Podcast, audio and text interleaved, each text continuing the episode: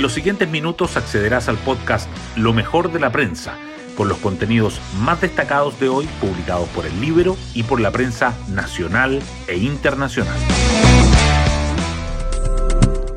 Muy buenos días, hoy es miércoles 8 de febrero de 2023. Soy Matías Zamora y este es el podcast Lo mejor de la prensa producido por el Libero.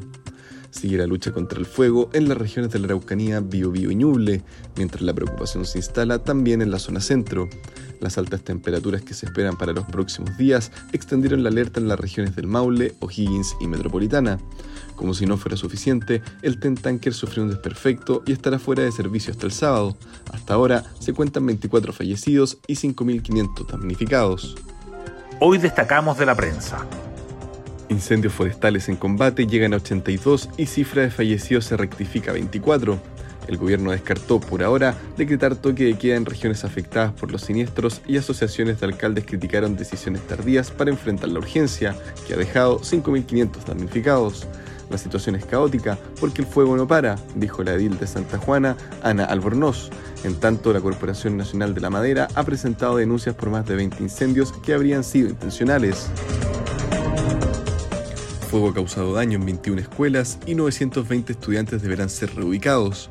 Según cifras del Ministerio de Educación, 21 colegios están con daños de distinta magnitud debido a los incendios, 14 en el Biobío y 7 en la Araucanía, perjudicando a 920 alumnos, 814 y 106 respectivamente, a pocas semanas de que empiecen las clases. El ministro Marco Antonio Ávila afirma que vamos a trabajar día y noche para que el inicio del año escolar sea para todos los niños y niñas del país el primero de marzo. Salarios reales completan 15 meses de bajas y cierran 2022 con caída de 1.7%. Si bien las remuneraciones nominales subieron 10.8% interanual en diciembre, sumando 5 meses seguidos de alzas de dos dígitos, esto no fue suficiente para hacer frente a la elevada inflación del periodo, 12.8%, que terminó mermando el poder adquisitivo de los trabajadores. Esto además en un escenario laboral deteriorado donde las ofertas de empleo totalizan 8 meses de descensos consecutivos. El balance de la inscripción de candidaturas al Consejo Constitucional. Pueblos indígenas inscribieron solo tres aspirantes, dos mapuches y un atacameño. Analistas destacan la presencia de figuras dialogantes. Amarillos y demócratas analizan lista para definir apoyos. Oposición saca cálculos positivos y afina su estrategia de campaña.